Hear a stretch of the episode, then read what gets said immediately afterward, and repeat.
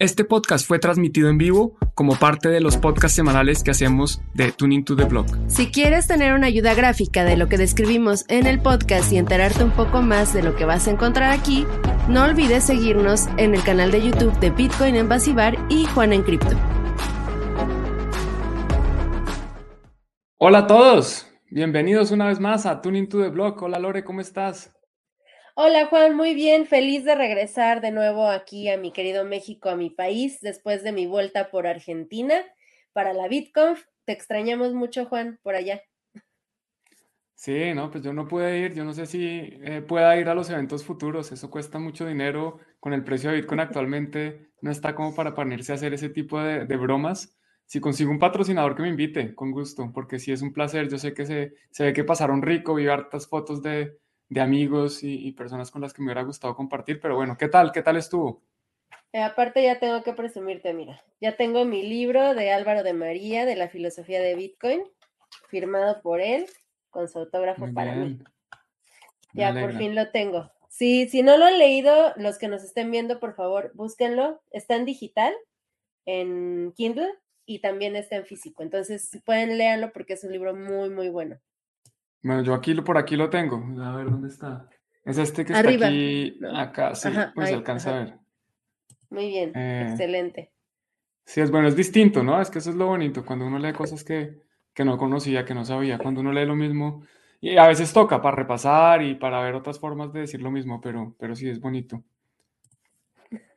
Dice Guillermo que esos eventos solo son para los ricos del BTC. No, yo no soy rica, pero a mí la verdad sí me patrocinaron para poder ir. Es que Lorena es rica, pero es famosa. Exacto, yo no soy rica, pero, pero la gente me, quiere por allá, entonces, pues, ni modo. Sí, eso sí, es bueno. las ventajas de la fama. Algún día quiero ser como Lore para que me inviten a, eventos de Bitcoin. Ay, Juan. Pues bueno. Bueno, y aquí también más saludos, más saludos. Que gracias por nuestro tiempo. Hola Juan, hola Lore, hola José. Yo tengo pendiente un video con José, vamos a hacer un video juntos, pero tengo que sacar tiempo. Estoy destruido de, todas las cosas que tengo. Pero Lore, ¿te parece si vamos al tema? ¿De qué se trata el video de? ¿Qué vamos a hablar hoy? Bueno, vamos a hablar de una posible pandemia que se está extendiendo por todo el mundo cripto. Si acabamos de pasar por una pandemia que decían que duraba 15 días y duró dos años, ahorita estamos frente a un contagio masivo gracias a todo lo que ha sucedido con FTX. Eh, esto empezó ya desde principios de este mes, el 6 de noviembre, de hecho, yo abordé mi avión hacia Argentina. Todo estaba bien con Bitcoin, Bitcoin está alrededor de los 20 mil dólares, todo perfecto. Bajo de mi avión en Argentina y Bitcoin 16 mil y ya sé, ¿qué pasó aquí? No entendí qué sucedió en ese lapso de nueve horas que me ausenté. Y ya que voy revisando Twitter, me di cuenta de, de toda la porquería que había sucedido con, con FTX. Bueno, pues sí, así es, mucho contagio. Esto es más contagioso que el COVID. Y empecemos por el principio. Tú dices que empezó el 6, yo creo que empezó el 2 de noviembre con un artículo de Coinbase. De, no, perdón, un artículo de Coindesk. un artículo donde Coindesk decía, miren, oiga, aquí tenemos acceso a los estados financieros de FTX y, de Alameda Research era, eso es en realidad de Alameda, que es que al final son prácticamente lo mismo, que es lo que hemos descubierto eh, con estas últimas semanas. Y bueno, tenían mucho valor en ese token de FTT. Pero, pero vámonos ya al presente, porque eso fue hace como ya más de dos semanas. Entonces, en este momento, ¿qué estamos viendo? estamos diseccionando el caso de FTX. Estas son las empresas que sufren los estragos de la quiebra. Cuéntanos, Lore, ¿cuáles son esas empresas? Bueno, eh, como todos recordaremos, Sam Bankman Fried eh, empezó a, hacerse notar como un magnate de cripto desde hace casi que dos años, eh, cuando lanzó FTX por primera vez. Y eh, a partir de todas estas ganancias que empezó a, obtener a través de esta empresa y de haber fundado también Alameda Research, empezó a tener trato comercial con muchísimas empresas, las cuales de hecho se desglosan en esa pequeña gráfica que nos mostró ahorita Juan. Eh, bueno, ni tan pequeña. Podemos ver la gran cantidad de empresas con las que tenía relación Sam como inversionista y como dueño también. Eh, aquí ahí vemos la rama de color azul, que es de Alameda. eh, todas las inversiones que tenía la MEDA. Podemos ver eh, Lido, por ejemplo. Recuerdan que Lido es esta empresa que tiene el servicio de staking para Ethereum, para esta transición que hicimos del merge. podemos ver incluso Polygon también, que es muy fuerte. Solana.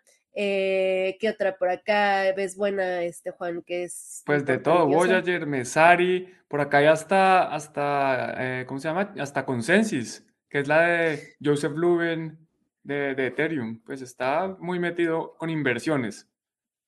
Y luego vemos la rama de FTX, eh, de adquisiciones y de inversiones.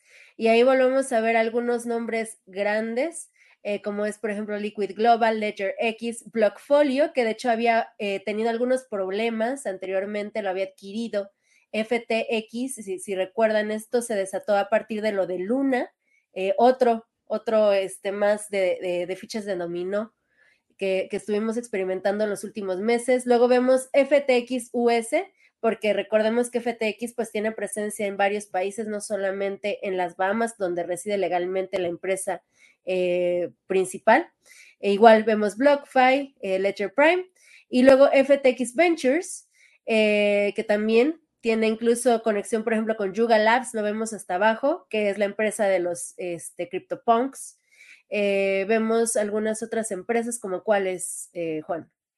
Bueno, pues ahí está nuevamente Mesari, aparece CoinFeeds, está, ¿no? Pues hay Skybridge Capital, que es un fondo importante también, es un banco prácticamente, mejor dicho.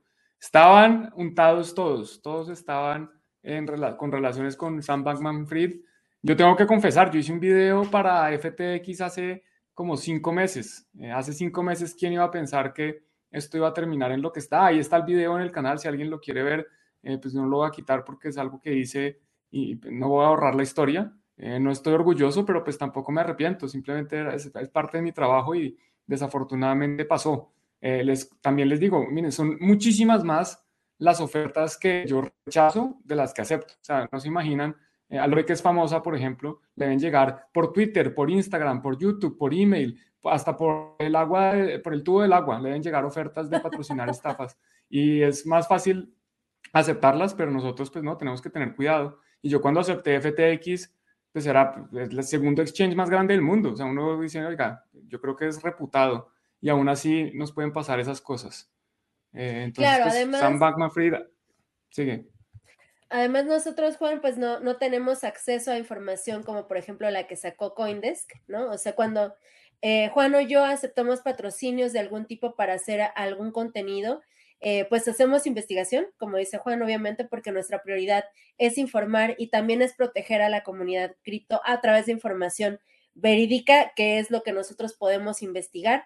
Juan seguramente hizo su investigación, no encontró nada extraño porque justamente todo lo que destapó este caño horrible, pues fue información privilegiada, fue información secreta eh, y reservada. Entonces digo, Juan, pues no tenía forma de saber que todo esto iba a pasar.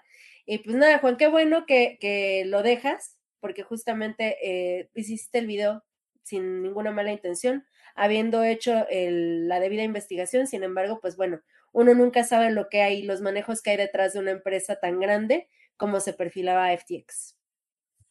Si es que para que se hagan una idea, eh, Sam Bankman-Fried era el segundo donante más grande del mundo para la campaña de los demócratas en Estados Unidos, después de Soros, después de George Soros. O sea, este tipo, todo el mundo había recibido dinero. Este tipo, para que se hagan una idea también, aquí tengo este tweet eh, de The Block, que es una de las principales fuentes de información de cripto, donde dice, bueno, JP Morgan Chase, el banco más grande del mundo occidental, el banco más grande de Estados Unidos, de los más importantes del mundo, y Wells Fargo entre los potenciales afectados por FTX. O sea que si cayeron en esto, pues no se sientan eh, tontos ni mucho menos. Muchos políticos, grandes bancos, todo el mundo cayó, pues fuimos estafados. Lo importante es, oiga, Bitcoin nos ofrece el poder de no ser estafados.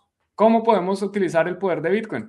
Pues no dejándole nuestro dinero a nadie manteniendo nuestro dinero, manteniendo custodia de nuestros activos. Eso es lo que Bitcoin nos ofrece. Y yo también dejo el video porque no lo he revisado, debería hacerlo, pero estoy seguro que yo no le dije a nadie, oiga, meta su dinero acá, que acá le dan un retorno. Yo creo fielmente, pues habrá que verlo, el que quiera ir a verlo allá está, que yo, yo dije lo que pienso, pues oiga, mira, acá lo puedo utilizar y obviamente retirar eh, sus Bitcoin, pero pues vamos a ver.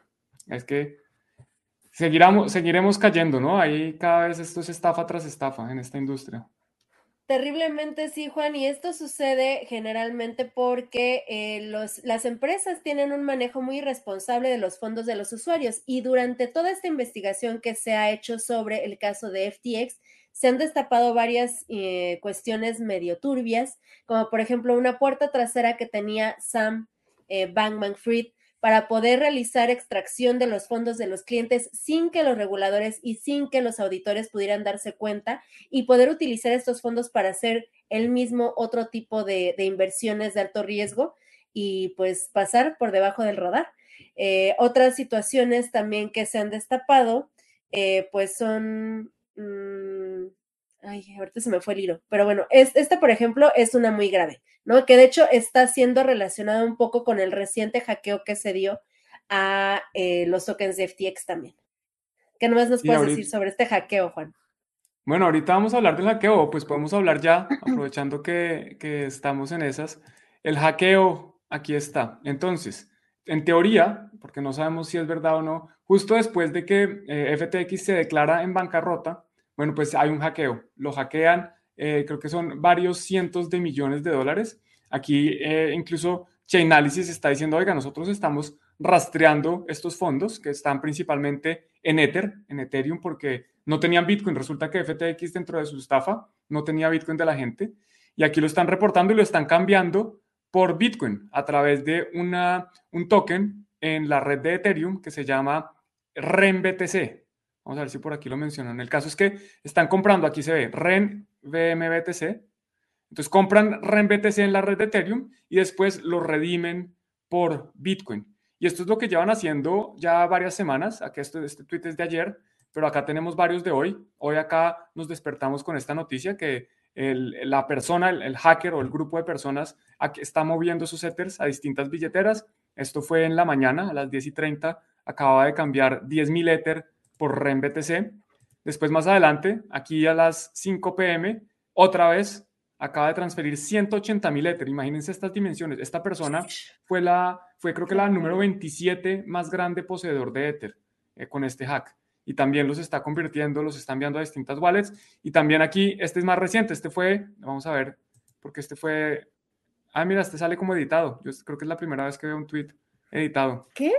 Eh, y me están mostrando básicamente en vivo, como todo esto se ve en la blockchain, ya te muestro otra vez, ya les muestro de nuevo, disculpen, aquí sale última edición a las 5 y 30 y nos muestra las distintas direcciones y pues uno puede seguir esto en vivo. Lo que pasa es que yo tengo otras cosas mejores que hacer con mi vida que seguir los movimientos del hacker, eh, pero uno lo puede hacer.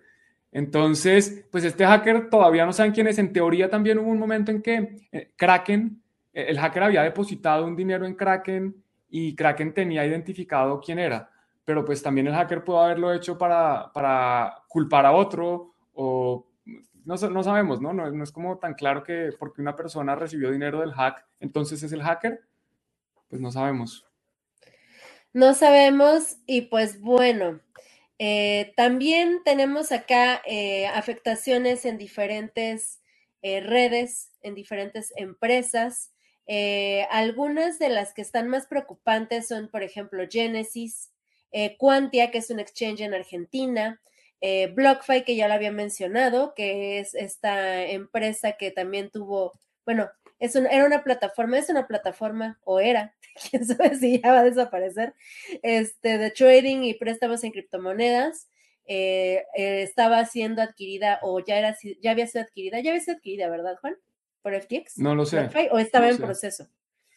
Esa no lo sé. Yo sé. Sí, sigue. Sí, esta empresa pues también está ahí como que qué va a pasar con, esto. Eh, muchos de sus clientes han sido afectados. Recuerden ahorita eh, los retiros en FTX están suspendidos ya desde hace pues varios días, una semana tal vez. Eh, sin embargo, todavía se puede depositar. Aguas. O sea, no depositen. Increíble. no depositen nada en FTX, por favor. Y de preferencia, eh, tomen esto también como una alerta para poder sacar los fondos que tengan en cualquier exchange. O sea, ya se los hemos repetido muchas veces, pero de verdad, de verdad, de verdad, os estamos en una situación muy precaria por toda la relación eh, de las empresas que tenía eh, este Sam Bankman en, su, ya sea como inversión o en su poder. Entonces, si tienen dinero en alguna empresa cripto o dinero en algún exchange, de preferencia, por favor, sáquenlos. Recuerden que hay carteras para hacer autocustodia, ya sea de celular. Si son fondos grandes, recuerden que también hay dispositivos como hardware wallets para poder hacer respaldo de estas criptomonedas y hacer autocustodia también. Acá, pequeño comercial, Juan, eh, tenemos una reseña en el, el que hicimos recientemente sobre diferentes carteras que existen para poder hacer el resguardo. Ahorita busco el link y te lo paso para que lo, puedas compartir con los viewers. Claro que sí, por favor. Bueno, y, lo otro que también es grave es que esto no ha parado. Aquí sale Multicoin, que es uno de los, de los venture capitals, eh, digamos, grandes en, cripto, diciendo que espera un efecto contagio. Esto, esta noticia es de la semana pasada, el 17, yo supongo que es, es viernes, acá está, viernes, eh, donde dice que, oiga, el, el colapso de FTX se va a llevar otras firmas de trading. Ellos tenían cerca del 15%, creo que por acá lo decía, si no lo escuché en un podcast, tenían cerca del 15%, acá está. Eh, sí, tenían el 15.6% de sus activos en FTX.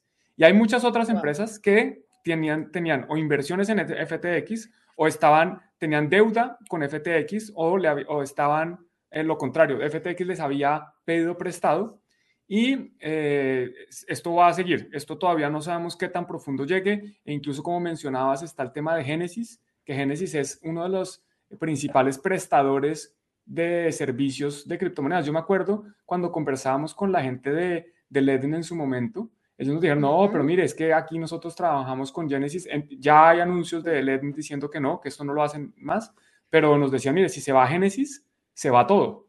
Eh, entonces, en este momento, DCG, que es el dueño de Genesis, está pidiendo, está tratando de levantar recursos para, para seguir con sus operaciones. No es seguro, tampoco es seguro que se vaya a ir, ¿no? aquí aquí esos pueden salvarlo todo, de pronto consiguen eh, el, dinero que necesitan o de pronto logran rescatar algunos activos eh, que de pronto no eran líquidos y ahora pueden ser líquidos, los pueden vender o algo, pero el punto es que hay que tener cuidado y como dice Lore, yo creo, yo creo que vale la pena rescatar el tema de, la autocustodia, volviendo al poder de Bitcoin, es que si tenemos ese poder, si en el white nos mencionan, oiga, aquí hay una oportunidad de salirnos del sistema como funciona actualmente. ¿Cómo se sale uno del sistema? Bueno, pues teniendo el control de sus propios activos y vamos y cogemos nuestros activos, compramos Bitcoin y se los dejamos a alguien para que nos los guarde, pues estamos perdiendo gran parte de ese poder. Aquí está lo que decía Lore en el Cypherpunkcast, eh, Cypherpunkcast Live Review de Wallets para que los quieran ir a... Mira, Lore, yo estoy suscrito al Bitcoin Embassy Bar, aquí sale. Muy bien. Eh, Todos van a like de una vez, lo dejo abierto. Y lo dejo abierto para verlo después. Aquí veo la Ledger, veo la Trezor y veo a Gus. Y a, la que y a Lore. Sí. hacemos de, varias carteras, ya sea eh, de celular, para los que tengan fondos chiquitos, que no quieran o no puedan comprarse una cartera fría como las que tenemos en la mano Gus y yo, y también eh, de varias carteras como Trezor, Ledger, eh, Bitbox, em, ¿qué otra? Incluso OpenDime, eh, CoinKite, eh, todas estas carteras que pueden utilizar para autocustodia, vayan y revisen este, este live. por cierto, en el live, de una vez lo, aclaro, menciono un código de descuento de Ledger, pero todavía no me lo han activado. Entonces, o sea, está el link para que vayan a la página de Ledger si quieren ir eh, a checarla, pero todavía no está activado ese código de descuento. Entonces, para que no, no se emocionen, estoy todavía viendo qué onda con Ledger porque no me han respondido. Pero bueno, este, ahí está. Todo lo demás está súper bien, menos ese pequeño dato, ¿vale? Perfecto. Lore, ¿conoces la billetera Ballet o Ballet? Yo no la conozco. No. No, yo tampoco. Y hoy vi esta noticia que JP Morgan va a sacar su propia billetera. Hoy salió eh, como la patente, ¿no? El registro de marca, creo que fue. Eh, JP Morgan Wallet o algo así, salió. no sé, yo no, Con KYC, es una wallet self-custodial con KYC. Muy bien. No, no, no. ¿Qué nos Las personas lastimosamente creen mucho en los bancos centrales y eso hace difícil el estudio de Bitcoin.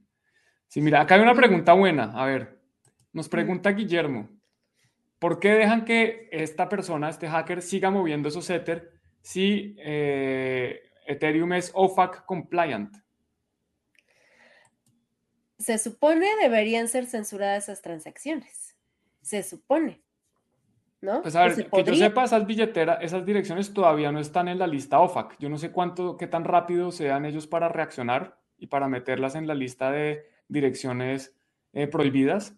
Y lo otro es que Ethereum todavía no es que sea 100% eh, OFAC compliant. Todavía puede haber validadores que no, que no cumplen con esta restricción y que la pueden incluir. Y puede que tengan menos chance de incluirla. Digamos que puede que sea, creo que en este momento es más o menos el 30%. El 30% no cumple con las eh, reglas de OFAC.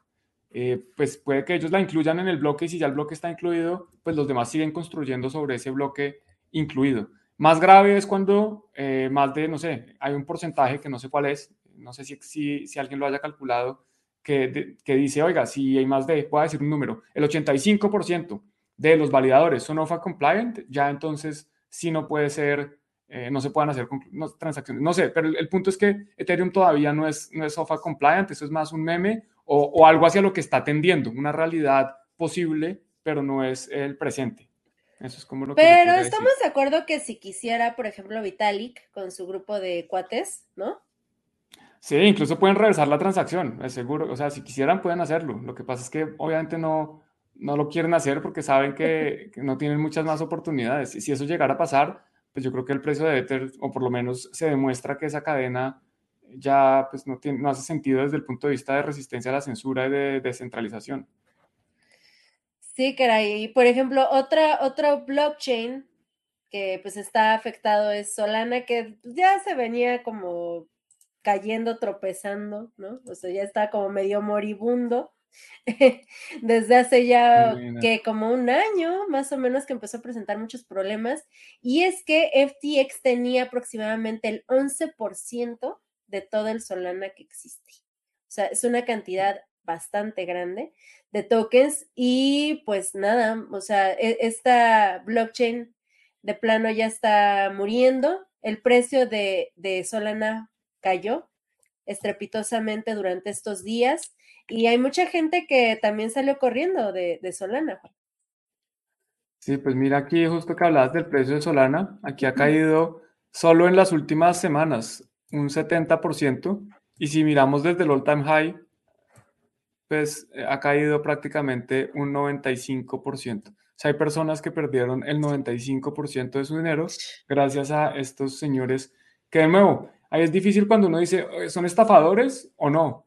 Pues, pues yo creo que de cierta forma sí, porque vendieron mentiras. Si uno vende mentiras y las compran, pues está estafando a la persona que lo compró. Si, si yo vendo un carro dañado y digo, mire, esto, esto está dañado, esto no funciona y alguien me lo compra, pues de mala, sabía que compraba. Pero si uno le venden la, la blockchain del futuro que hace esto, esto, esto y esto, y resulta que no hace nada de eso, pues es mentiras. Entonces de pronto podrían ser catalogados de estafa. ¿Tú, tú cómo ves eso? ¿Son estafadores o no? Eh, yo creo que son Solana, mira, híjole, Solana tenía una cosa muy interesante, o sea, la, forma en la que operaba el, sistema era algo interesante, ¿no? El, proof of history, eh, pero no creo que fuera, o sea, algo eficiente que, que, funcionara a futuro en blockchain. O sea, puede funcionar para muchas otras cosas en tecnología, pero para blockchain no. Y como mencionaba, o sea, ya habíamos visto cómo iba tropezando, cómo iba decayendo cada vez más y hay mucha gente que siguió creyendo en Solana a pesar de que estaba demostradísimo que, estaba mal, o sea, que no funcionaba.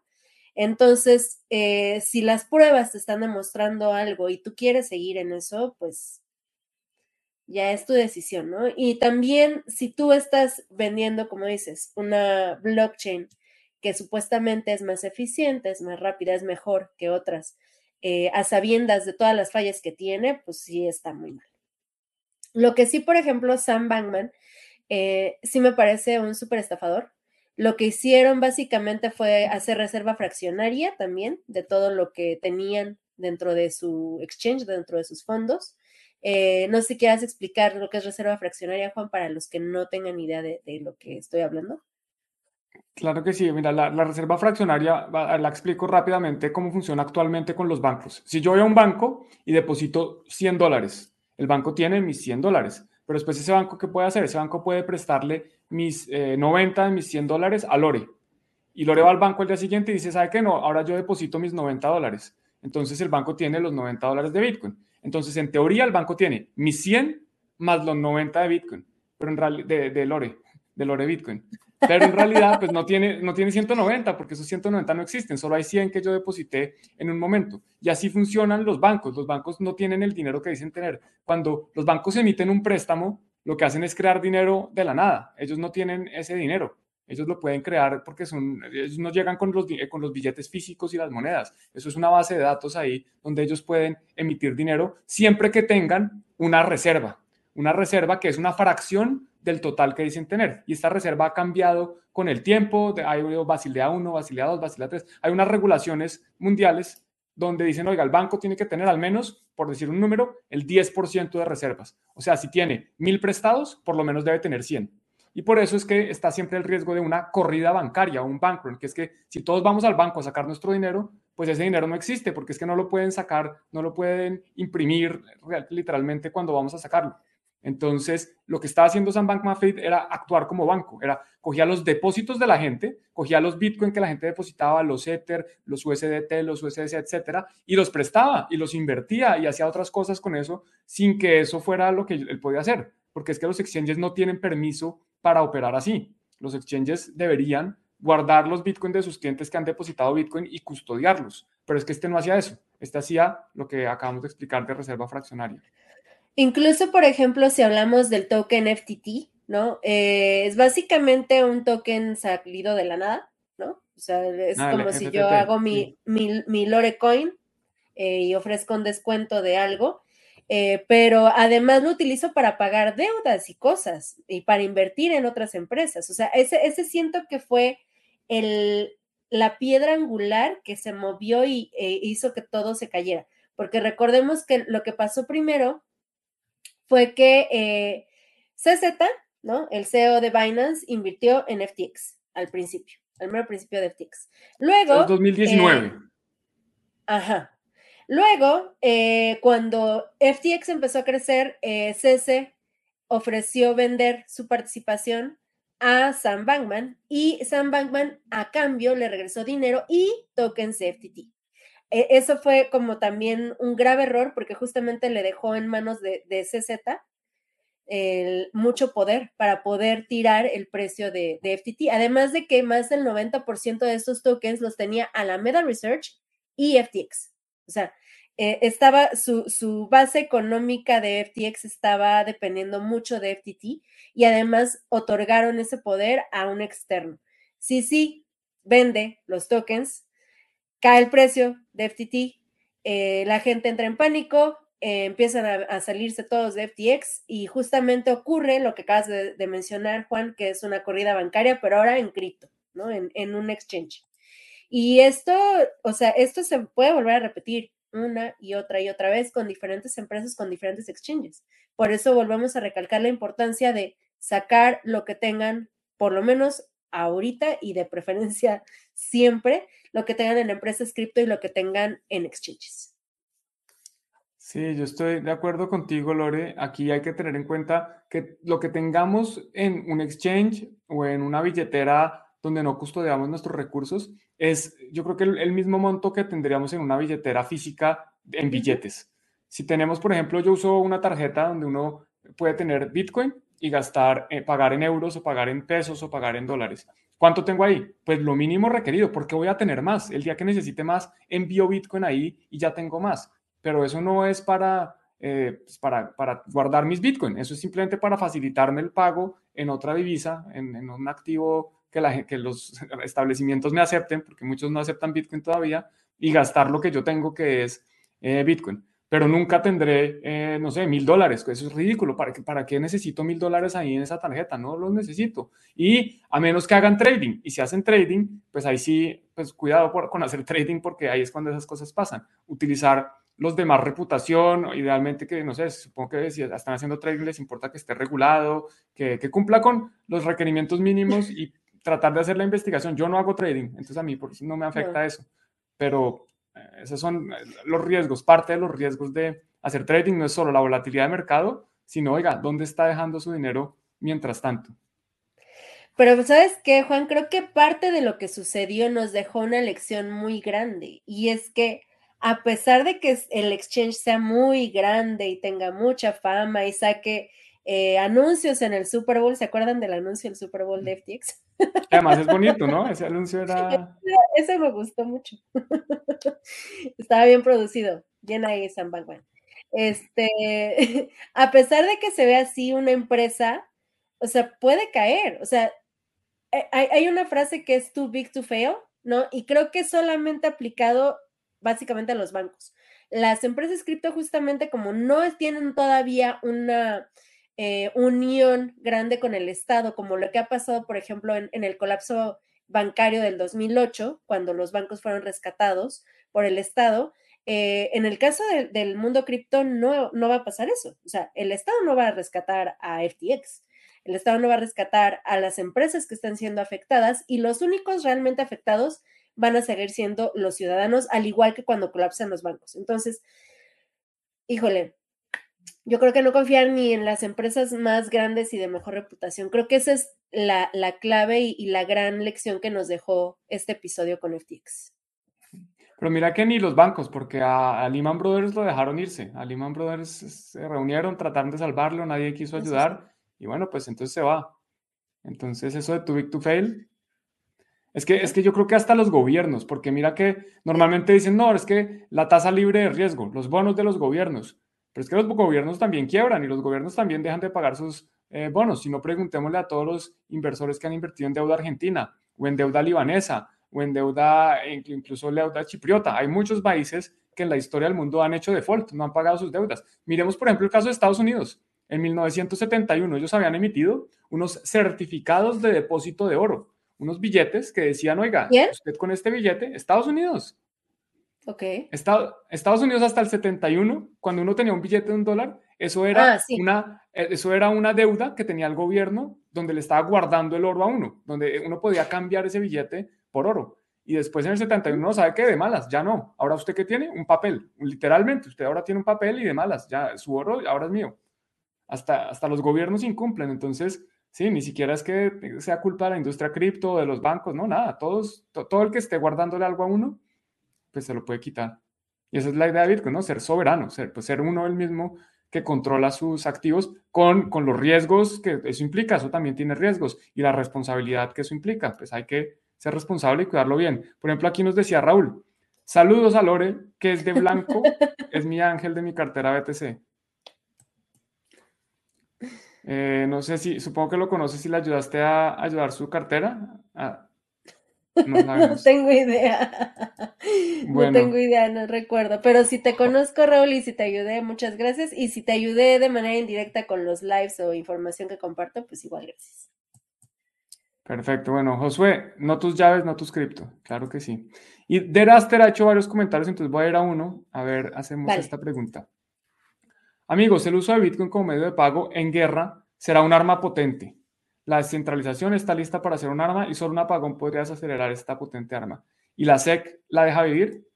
¿Qué crees? La SEC es el regulador de Estados Unidos. ¿Será que la SEC dejará vivir a Bitcoin o lo matará a punta de regulaciones? ¿Cómo lo ves, Lore? No puede, no puede matarlo. no puede matarlo. O sea, puede asfixiar hasta cierto punto las transacciones y por eso es importante eh, evitar la entrada de las CBDCs, porque podrían restringir el, acceso a las rampas de entrada y salida para poder comprar Bitcoin o seguir promoviendo eh, la economía circular a través de Bitcoin en negocios locales, lo que hemos estado haciendo desde hace varios años ya. Eh, pero matar Bitcoin no se puede. ahora, apenas recientemente en un meetup que tuvimos en Bitcoin Embassy Bar, Juan, escuché una, que es, como una reflexión interesante ah, sobre las CBDCs y Bitcoin, que mencionaban, eh, ¿sabes quién lo, dijo? Este Juan Lemus de IBEX Mercado, que es una plataforma para poder recibir pagos a través de Lightning Network para los negocios. Nosotros lo usamos en, Bitcoin en Masivar. Y mencionaba que las CBDCs, como justamente es dinero que no tiene ningún respaldo, que se emite de una forma mucho más sencilla que el dinero eh, físico y, y básicamente el gobierno tiene total y absoluto control sobre el, activo que está entregando hacia otro país, por ejemplo, cuando se hacen transacciones entre países, no entre negocios, entre países, ¿dónde va a estar entonces el estándar del valor de una CBDC? Y ahí tiene una propuesta interesante que no sé si sea algo realizable, que es que se, va, se van a tener que basar en Bitcoin, porque es algo neutro en el que todos los países pueden confiar para poder basar o tener una base para poder realizar una transacción de más confianza entre países sin tener que, eh, pues ese riesgo de, que el emisor pueda suspender en cualquier momento, retirar ese dinero digital de alguna forma.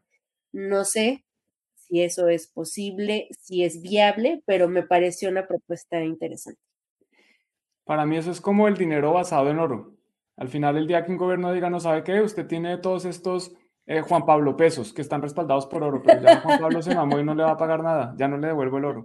Eh, en este momento la, la, hay una, eh, la República Centroafricana está emitiendo su propia criptomoneda respaldada con oro.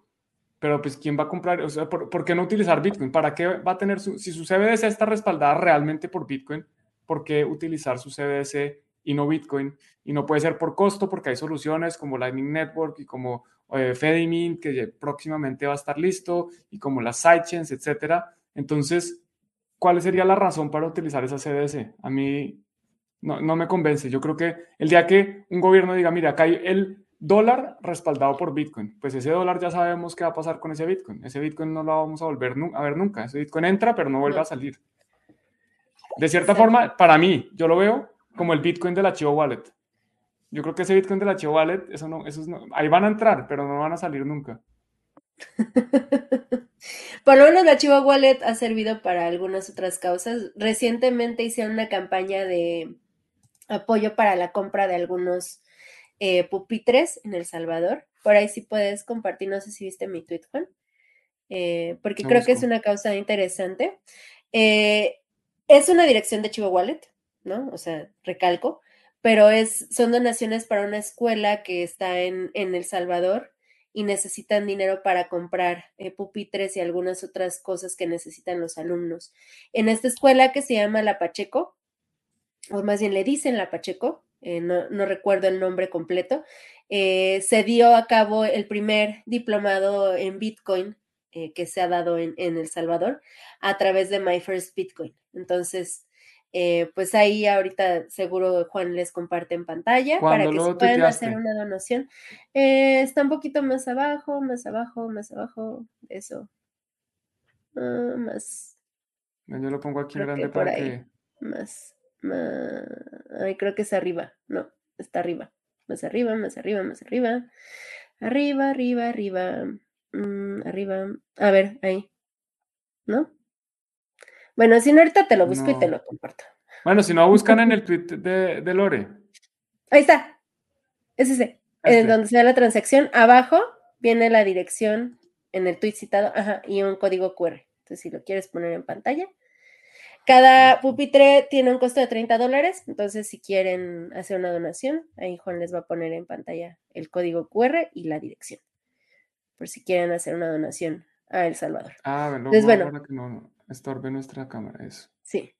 Recalcando las pequeñas cosas positivas que tiene Chivo Wallet es que ha abierto eh, puertas para poder hacer este tipo de cosas. Solamente era como para ponerle un poco de contra a tu comentario negativo a la Chivo Wallet. No, no es negativo, es lo mismo que cualquier billetera custodia, es lo mismo, es que si yo tendría el Chivo Wallet lo mismo que tengo en la billetera, 100 dólares, 50 para ir a comer algo, para ir a tomarme unas cervezas, pero yo nunca guardaría el dinero de mi familia ahí. ¿Por qué? Porque yo no sé el día que cambien de presidente o que el presidente actual decida cambiar las reglas y quedarse con mis bitcoins. Entonces, yo no, no tengo nada en contra, pero tampoco pues nada a favor. Es una herramienta que, sirve, pero que sirve para lo que es. No es para eh, guardar el, los ahorros de la vida, es para utilizarla para pagar. Bueno, yo aprovecho que estamos chileando cosas, voy a chilear aquí Alfa Bitcoin. Con Alfa Bitcoin acabamos de lanzar con Gael la primera newsletter. Entonces, si van a la cuenta de Twitter de Alpha Bitcoin raya abajo IO, acá está, eh, y pueden suscribirse a la newsletter. Y en esta primer newsletter que está acá, es una visión, una mirada imparcial al ecosistema de las criptomonedas. Lo que estamos haciendo es que hicimos el caso alcista y el caso bajista de Bitcoin. Acá lo pueden ver, alfa Bitcoin, explicamos un poquito de qué se trata y le damos la tesis bajista y la tesis alcista. O sea, estamos dando información eh, para que la gente diga, oiga, mira, acá hay unos argumentos de por qué esto se va a desaparecer o se va para cero y por qué esto va a seguir adelante y va a triunfar. Entonces es nuestro primer artículo, lo hicimos con mucho cariño, esperamos que les guste. La verdad que me tomó, hace tiempo no escribía tanto y con tanto placer, porque a mí me tocó empezar por la tesis alcista. Entonces, pues como verán y como supongo que saben, si sigo acá, eh, pues yo soy alcista, muy alcista en Bitcoin en el largo plazo. El corto plazo, pues es la volatilidad a la que estamos expuestos cuando estamos cambiando el mundo. Eso sí, nada que hacer. Ni modo, Juan, así nos pasa. Pero bueno, ¿qué más nos falta, Juan? ¿Qué más, qué más traemos? Bueno, nos falta volver un poco al tema de contagio. Tú habías traído esta noticia eh, que Grayscale, un fondo, el, fondo más grande de Bitcoin, tienen el Grayscale Bitcoin Trust, el GBTC, tienen más de 600 mil Bitcoin. Para que se hagan una idea, es el inversionista conocido más grande de Bitcoin y no quiere hacer prueba de reservas no sé si nos puedes contar más, Lore, ¿por qué no quieren hacer pruebas reservas? Bueno, o sea, no, de hecho no dan una razón. no, han dado una razón. Eh, pero lo cierto es que, bueno, eh, acá tenemos que los fondos que supuestamente tiene Grayscale eh, suman aproximadamente 635.236 Bitcoin. Eh, de hecho, en el artículo se menciona que Grayscale es el segundo poseedor más grande de Bitcoin después de Satoshi Nakamoto. Eh, todo esto de, solicitar las pruebas de reservas a Grayscale se deriva de su relación comercial con FTX y a partir de la declaración de bancarrota de FTX. Eh, entonces, bueno, la empresa además declaró que solo posee Bitcoin como activo para poder ofrecer sus productos de inversión de GBTC, que es eh, la forma en la que tienen de comercializar y dar esta forma de inversión a sus clientes.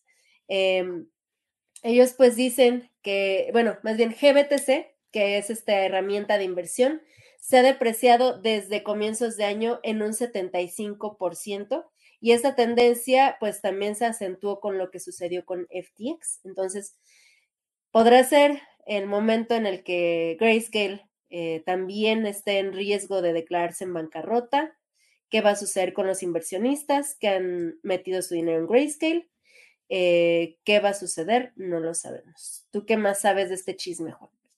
Bueno, hace dos días, el, eh, no, hace tres días, el 18, entonces fue el sábado, sábado o el viernes, es que bueno, hace muy poco, el 18, Coinbase Custody escribió un comunicado eh, dirigido a Grayscale diciendo que efectivamente ellos tenían los fondos, o sea, Grayscale contrató a Coinbase Custody para que guardara los fondos.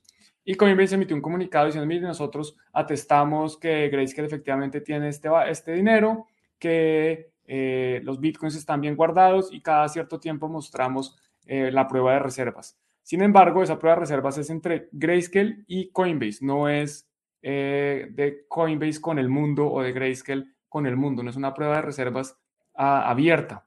Eh, adicionalmente, si uno va a ver el precio de la acción de Coinbase, y ya la pongo en un segundo en pantalla, pues el precio de Coinbase ha caído hoy mucho más fuerte que el de Bitcoin. ¿Hoy? Bitcoin está cayendo, sí, sí, sí está cayendo, la gente no le está creyendo. La deuda, para que se hagan una idea, la deuda de Coinbase, Coinbase tiene bonos públicos donde la gente puede, si uno quiere prestarle a Coinbase o quiere estar expuesto a riesgo Coinbase, puede ir al mercado a comprar deuda. Eh, y mira, esta es la, acción de Coinbase. Está en mínimos históricos. En este momento está cayendo menos 9.5%. Una caída impresionante. Y Bitcoin, ¿cuánto está cayendo Bitcoin? Menos 9.5 y Bitcoin tan solo un 2.71. Ya, está en 15 mil. Sí, ya, oh vamos a hacerlo, Mira que yo cuando Coinbase salió público, estuve así, tentadita, a comprar poquito. O sea, tampoco mucho. Ah, Coinbase. Sí, o sea, estuve, estuve un poco tentada a comprar. fíjate. Mira la inversión que hubieras hecho. Sí, no, no, no, no. Sí, afortunadamente no, no lo hice, porque mira, imagínate, no. No, gracias. Solo habrías perdido el 90% de tu dinero invertido. Nada más. Depende de dónde hubieras comprado. Digamos que acá, digamos que comprabas lo más barato el primer día, solo el 86%. Y es que aparte de, la salida no, no ha subido, o sea, perdón, de la salida no ha subido, o sea. no, el día de la subida llegó como 400, a ver, mira, acá está el día de la subida. Mm. Abrió en 381, llegó a estar en 430 prácticamente, y ya de ahí para mm. abajo, no más, nunca volvió a subir. Es que sabes que justo esta salida también coincidió, mira, te lo muestro acá, coincide con el pico de Bitcoin. Ajá. Mira, ay, ¿por qué no me sale Bitcoin más histórico? Lástima que no me salga Bitcoin desde más atrás. Pero si vemos acá, veamos la fecha. Esto fue abril 14. Y si nos vamos acá con el primer pico, porque es que digamos que esa época hubo dos picos. Si nos vamos acá y quito esto, nos vamos a abril 14, mira, Justo, abril 14. Aquí, mm, máximo de Bitcoin. este. Después hubo otro máximo, pero aquí fue Coinbase. La salida de Coinbase y Bitcoin se desplomó. Madre de Dios. Sí, increíble. Qué bueno que no compré. Afortunadamente. Y mira esto otro. Entonces, están haciendo un análisis forense. Aquí esta cuenta, Ergo Bitcoin, eh, donde dice, mire, nosotros no podemos saber cuáles son los Bitcoin de GBTC, pero como ellos no quieren hacer la prueba de reservas, vamos a ir a la blockchain a buscar. Entonces lo que hacen es que basado en noticias y en información pública, aquí por ejemplo, crees que le anuncia una cosa y van buscando lo que van anunciando y dicen, mire, con respecto a cómo están vendiendo y tal y tal, encontraron prácticamente que hay 100, no, perdón, 317 mil BTCs que ellos creen que pertenecen a GBTC en 432 billeteras. Pero no sabemos si eso es todo, no sabemos si sí son de ellos, es, imposible saberlo con un 100% de certeza, pero más o menos eso es la mitad. ¿Y la otra mitad dónde están? Vamos a ver, necesitamos más información para saber eso. Lo mejor es no confiar, lo mejor es no tener que tener ese estrés de, oiga, ¿y será que sí los tiene? ¿Será que no los tiene? ¿Será que los prestó? ¿Será que qué está haciendo con eso? ¿Está especulando? ¿Está haciendo trading? ¿Está comprando otras empresas? No sabemos. Pues mejor tener uno los bitcoins de uno y ya, y está dormir tranquilo. ¿no? ¿Te acuerdas que eso es lo que comentábamos cuando empezaron a sacar este tipo de productos de inversión, estas grandes empresas? Eh, justamente lo que decíamos es que pues no íbamos a tener esa certeza, ¿no? O sea, era como un Bitcoin de papel. Eh, y esto lo empezamos a hablar que hace que como dos años, ¿no, Juan? Más o menos. Sí, hace dos años.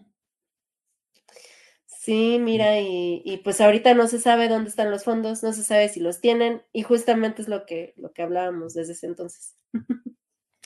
Sí, eso no, no va a cambiar, no va a cambiar, y yo, y yo creo que desafortunadamente, pues va a haber siempre personas que dicen, no, es que el exchange es más fácil, hay personas que les da miedo aprenderse, aprender a utilizar una billetera fría o, o a anotar 12 o 24 palabras, y pues yo los entiendo que al principio de miedo, pero si les da miedo, entonces no tengan Bitcoin, porque es que para tener Bitcoin, para dárselo a otro, pues no, sé, creo que se pierde la, gran parte de la gracia.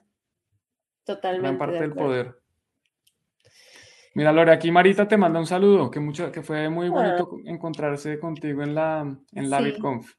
Sí, la conocí. Marita, un favor, si me tomaste fotos, mándamelas por Twitter porque nadie me tomó. O sea, sí me tomaron porque crees, ah, perdí mi celular. Una.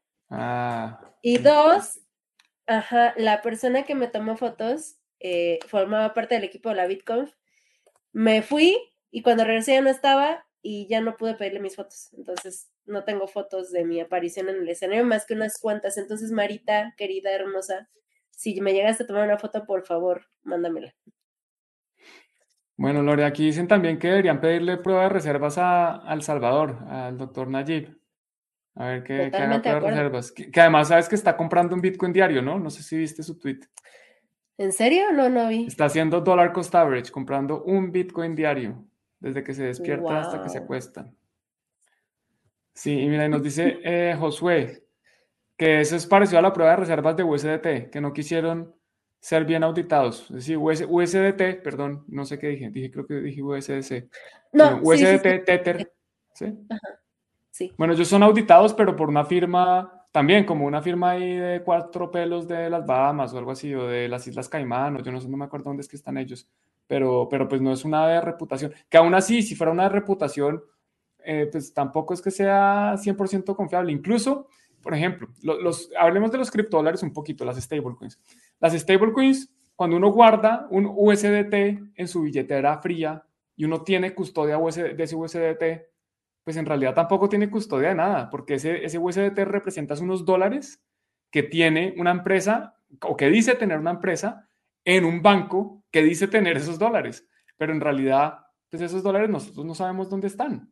Entonces, tener, hacer eh, self-custody, de tener custodia propia de una, una cripto, un criptodólar, pues en realidad tampoco es que sea tan eh, trustless, tampoco es que sea como, o sea, requiere algo de confianza. ¿En quién en este caso? En el USDT, o en el caso de USDC, pues en USDC, o en el caso de DAI, pues en USDC, porque es que DAI, la gran mayoría son, de los DAI son emitidos con USDC. Y además, DAI empezó a invertir en bonos del gobierno americano, o sea, en papeles, se volvió un banco, pues está haciendo lo mismo que está entrando al mundo tradicional. Yo, a mí MakerDAO me impresionó muchísimo cuando yo, yo, para mí, yo hice un video que nunca publiqué porque estaba con una camisa y me veía muy, me parecía un robot, eh, y se llamaba eh, MakerDAO, la salvación de Ethereum. Y yo cuando descubrí MakerDAO por allá en 2018, yo decía, uy, es que esto es impresionante, ya por fin, ahora sí Ethereum sirve para algo. ¿Para qué? Pues para depositarlo como colateral y pedir un préstamo en, DAI, en dólares. Eso para mí era súper revolucionario y me pareció súper interesante. Y hoy yo lo veo y digo, no, pues sí, ya se volvió lo mismo. Hay unos señores que toman decisiones de en dónde ponen el dinero. ¿Saben que, por ejemplo, USDC tiene dinero en Gemini? Y Gemini, le, Gemini acaba de, retirar, de bloquear los eh, retiros porque Genesis, la que habíamos hablado, bloqueó los retiros. O sea, Gemini tenía dinero en Genesis, Gemini confiaba en Genesis, MakerDAO confía en Gemini y al final todos confiamos en, en, todos, ¿no? Pues eso para mí esa no es la gracia. por lo menos para eso no estoy yo, yo no estoy acá para eso. Yo creo que la única stablecoin en la que confiaría actualmente, Juan, es DOC. Sí, de acuerdo. Pues sí, Pero creo que es la menos popular de todas. Porque es que además está en una red que no es muy utilizada. DOC es la, moneda de Dollar on Chain o de Money on Chain, que está en la NRCK. Y RCK, pues desafortunadamente no tiene mucho uso. Pero sí, de acuerdo, para mí es, como la más trustless en este momento, con otros riesgos que tenga, ¿no? Hay riesgo tecnológico, riesgo de RCK, riesgo, etcétera, eh, de, de los oráculos. No es 100% descentralizada, pero hoy es como la que más se alinea de pronto con mis principios. De acuerdo contigo, Lore. Sí, sí, sí. Ahí que nos comenten si conocen Doc, si lo han utilizado, si conocen lo que es RSK. Eh, apenas recientemente hicimos un, un meetup en Bitcoin Embassy sobre RSK. Si no saben qué es, pueden ir igual al canal de YouTube de Bitcoin Embassy a checar este video. Está en inglés y en español, porque el ponente eh, habla inglés, es Aaron Coining, y eh, yo hacía una breve traducción de lo que él decía, pero, o sea, medio escueta, la verdad, no, no era muy buena mi traducción, pero bueno, ahí más o menos se entiende y se explica cómo funciona eh, lo que es DOC, lo que es RSK eh, y para los usos que, que, se le puede dar a RSK. Entonces, si tienen ahorita algo de, tiempo y quieren checarlo, pues vayan al canal de Bitcoin Invasiva. Perfecto, Lore. Bueno, ¿algo más que, quieras decir? Mira, aquí por ejemplo, se dice lo mismo, que le había interesado MakerDAO, pero que después con la mayoría respaldado por USD pierde la gracia. Totalmente. No sé si viste algún otro comentario por ahí. Mm, mm, mm, Nada más que qué bellos somos los dos, pero no, no somos pareja más que de trabajo. Somos partners laborales. Así es, mucho cariño, pero de trabajo. Eh, regulaciones. pues no. Se viene. Se viene la Mira aquí, este. Tener BTC en autocustodia también tiene riesgos, claro, yo lo he dicho. Si confiamos en los bancos, ¿por qué no en exchanges? Ah, porque primero yo no confío en los bancos, todo con moderación, ¿no? Y segundo, porque los bancos tienen que cumplir con una regulación. Eh, primero, bueno, ¿qué bancos? ¿Confías en todos los bancos o en todos los exchanges?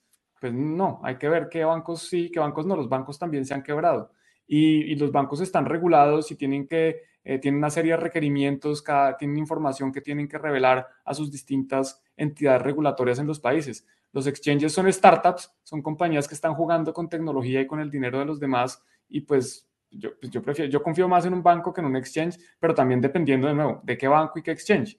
Eh, yo, no creo que todos los exchanges sean malos. Yo creo que hay exchanges buenos, hay exchanges que están haciendo las cosas bien, pero aún así, pues yo no depositaría mis Bitcoin en un exchange, a menos que sea para utilizarlos para hacer algo. El exchange, la palabra exchange significa intercambio. El exchange es para intercambiar las cosas. Si yo deposito Bitcoin para cambiarlo por dólares, por euros, por, por Ether, por USDC, no tengo ni idea por qué más lo quieran cambiar, pues cámbienlos.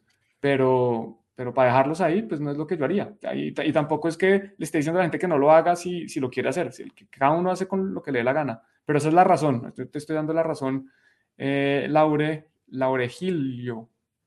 ¿Cómo pronunciarías tú eso, Laure? ¿Laurejillo? Laurejillo. Laurejillo. Serán dos palabras. Laure. Laure, Gi, Li, O. Lillo. Gilyo. Laurejillo. No sé. Laure, yo creo que es Laure Gillo, no sé. Pero bueno, eso es, eso es la razón Mira, por la que. Voy a sacar mi shitcoin. Loreino. Y a la luna, Loreino a la luna. No, fuchique. ¿no? Qué asco. Ah. Mira, por ejemplo, esto. Buenas noches. ¿Qué opináis de Bit2Me como exchange en el momento actual? Yo me reservo mis comentarios.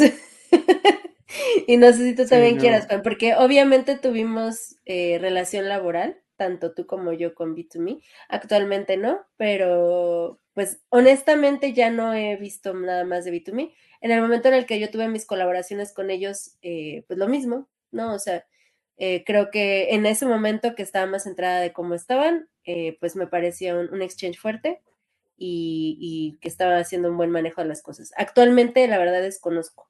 Entonces, mejor me reservo mis comentarios. Tú, Juan.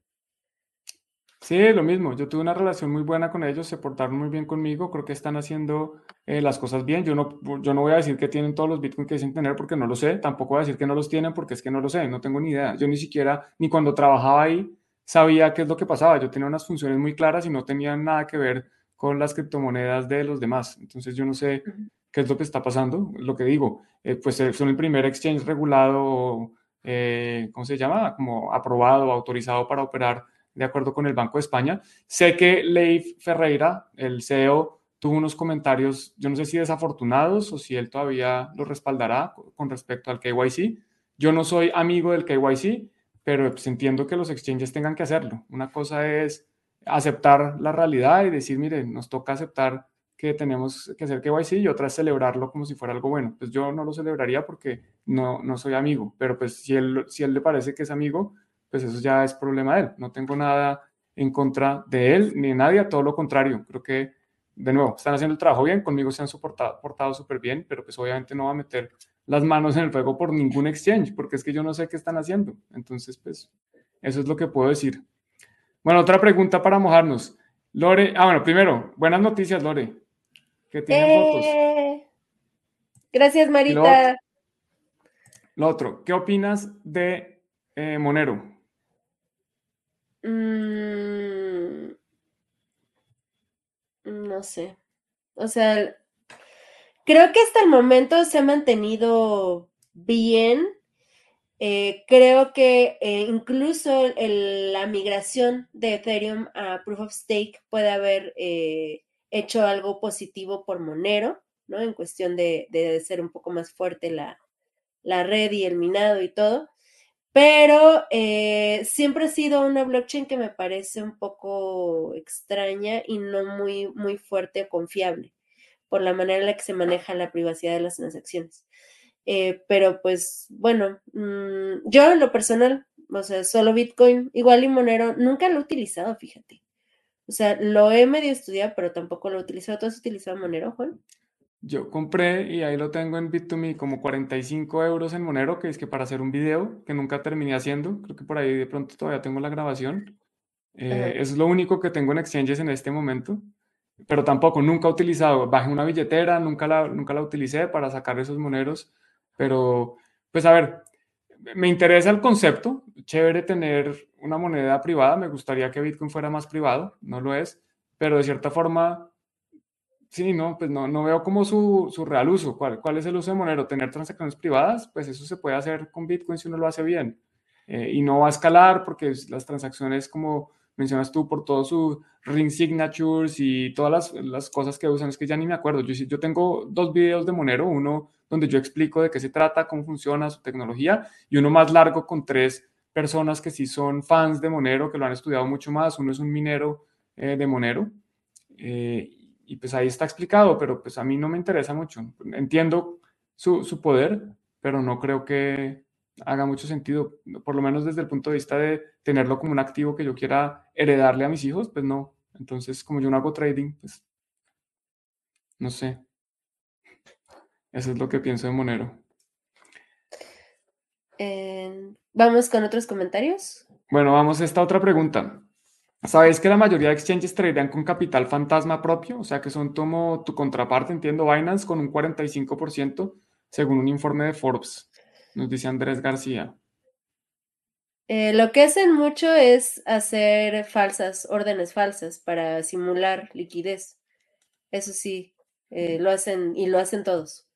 O sea, todo el movimiento que tú ves ahí, gran parte de ese ni siquiera es real, es algo que están haciendo entre ellos. Ellos se, mismos se compran y venden entre ellos.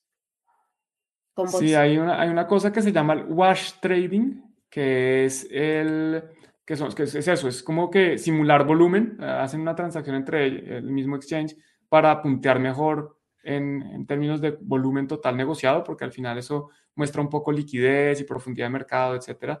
Eh, y hay otro, pensé que se llamaba spoofing, pero estoy buscando acá, eh, no, no alcancé a encontrar si es spoofing o no, pero hay una práctica que se llama también, sí, poner órdenes fantasma, como lo que tú dices, poner una orden para que pareciera que está ahí, pero cuando va a llegar, la quitan rápido. Y ahí, eso es con bots, entonces eso es muy rápido para que no alcance nadie a, tomarla o incluso eh, lo que saben, una de las prácticas de Sam Fried y sus exchange, pues su exchange FTX y Alameda es que Alameda podía ingresar al orden del al libro de órdenes, perdón, más rápido que los demás. Entonces, si iba a haber una orden grande, ellos podían oponerse o quitarse antes de la orden, dependiendo de lo que quisieran hacer, eh, parte de sus trampitas. Entonces, sí, seguro que, de nuevo, yo no sé si todos los exchanges, no creo, yo creo que hay exchanges buenos, no sé cuáles son los buenos, ese es el problema. Eh, ah, o sea, eso sí está mal, lo que estás diciendo. También lo otro, pero lo, de los bots, o sea, lo de los bots haciendo órdenes falsas, eso lo hacen todos. y a mí me consta, porque lo he platicado con muchas personas de, exchanges grandes, así ya en confianza, y, y sí, todos lo hacen, todos. Eh, ¿Qué tan malo o bueno es? Ahí lo dejo a su consideración, porque generalmente lo hacen justamente como dices, o sea, más que nada para, para eh, simular más volumen y tener mejor puntaje, bla, bla, bla, eh, porque en sí no, no afectan tanto la cuestión del, del intercambio con el usuario. O sea, ellos mismos están haciendo los movimientos entre ellos, pero sí, o sea, por lo menos yo digo que sí, todos, porque por lo menos los exchanges que no, yo he conocido y con la gente que yo he platicado, sí lo hacen. Hay una cosa, hay una función en el mercado, en los mercados de valores, en los mercados de capitales, que se llaman los creadores de mercado. Eh, y por ejemplo, yo sé que eh, los creadores de mercado tienen que, bueno, hay distintas formas de ser, actuar como creador de mercado. ¿Qué hace, ¿Qué hace el creador de mercado? Crear mercado. El creador de mercado está poniendo puntas de compra y venta para que haya mercado, para que haya liquidez, para que si alguien quiere comprar o vender, pues siempre haya ahí algo de volumen.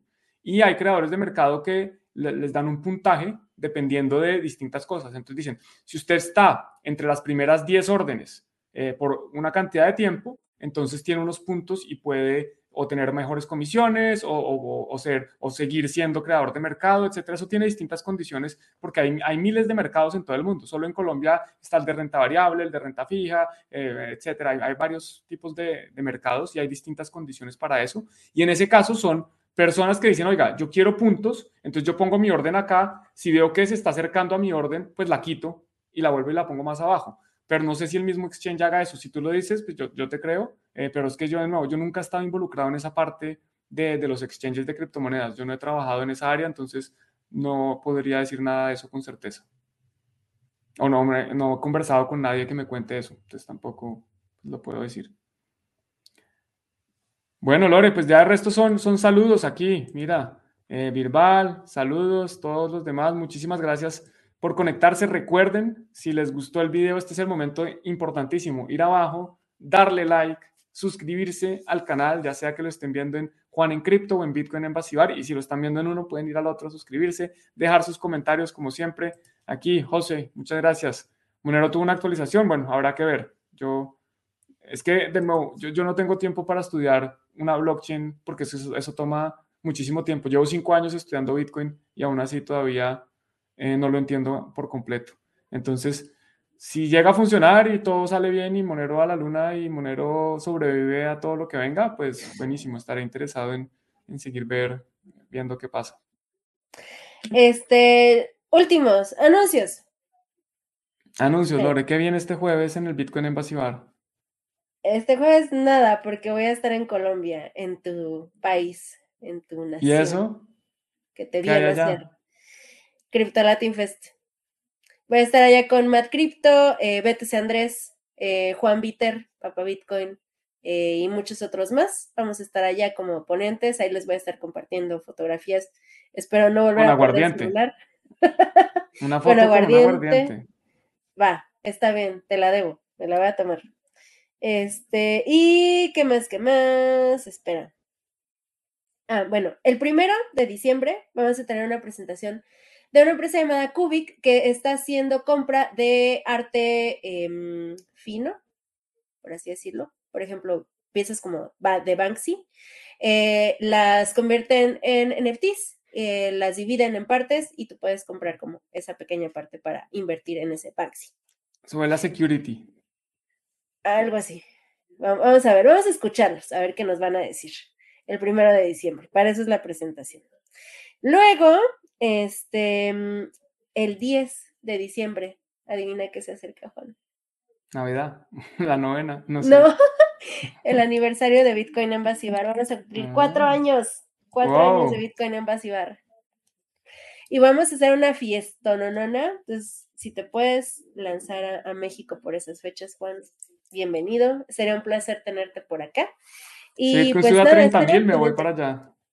Eh, bueno, ojalá, ojalá, ojalá.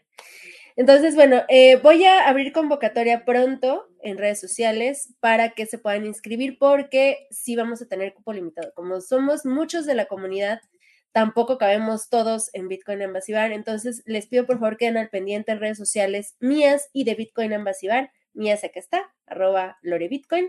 Eh, Bitcoin en es arroba Bitcoin MB. A ver si podemos poner un banner, Juan, eh, para que puedan estar al pendiente de la convocatoria de inscripción para este aniversario. Y también voy a entregar algunos premios a los founders, es decir, a las primeras personas que pusieron un pie en Bitcoin en y gracias a esas personas es que Bitcoin en empezó a ser conocido en la comunidad Bitcoiner y cripto, eh, a esas personas les voy a otorgar un, premio porque gracias a ellos es que Bitcoin en es lo que se le da. Entonces sigan arroba Bitcoin en redes sociales y pues nada, estoy muy feliz de que ya se acerca nuestro cuarto aniversario. Qué bueno, Lore, felicitaciones, gran trabajo. Hay que ir a cebar varias veces. Yo iré todas las veces que vaya a México, así sea tomarme una cervecita si voy de afán. Da, excelente, Juan. Bueno, pues que tengan una feliz semana y nos vemos próximamente aquí en el canal mío. Por lo menos mañana seguro que hay otro video. Excelente, Juan. Besos y abrazos. Abrazo. Chao. Bye.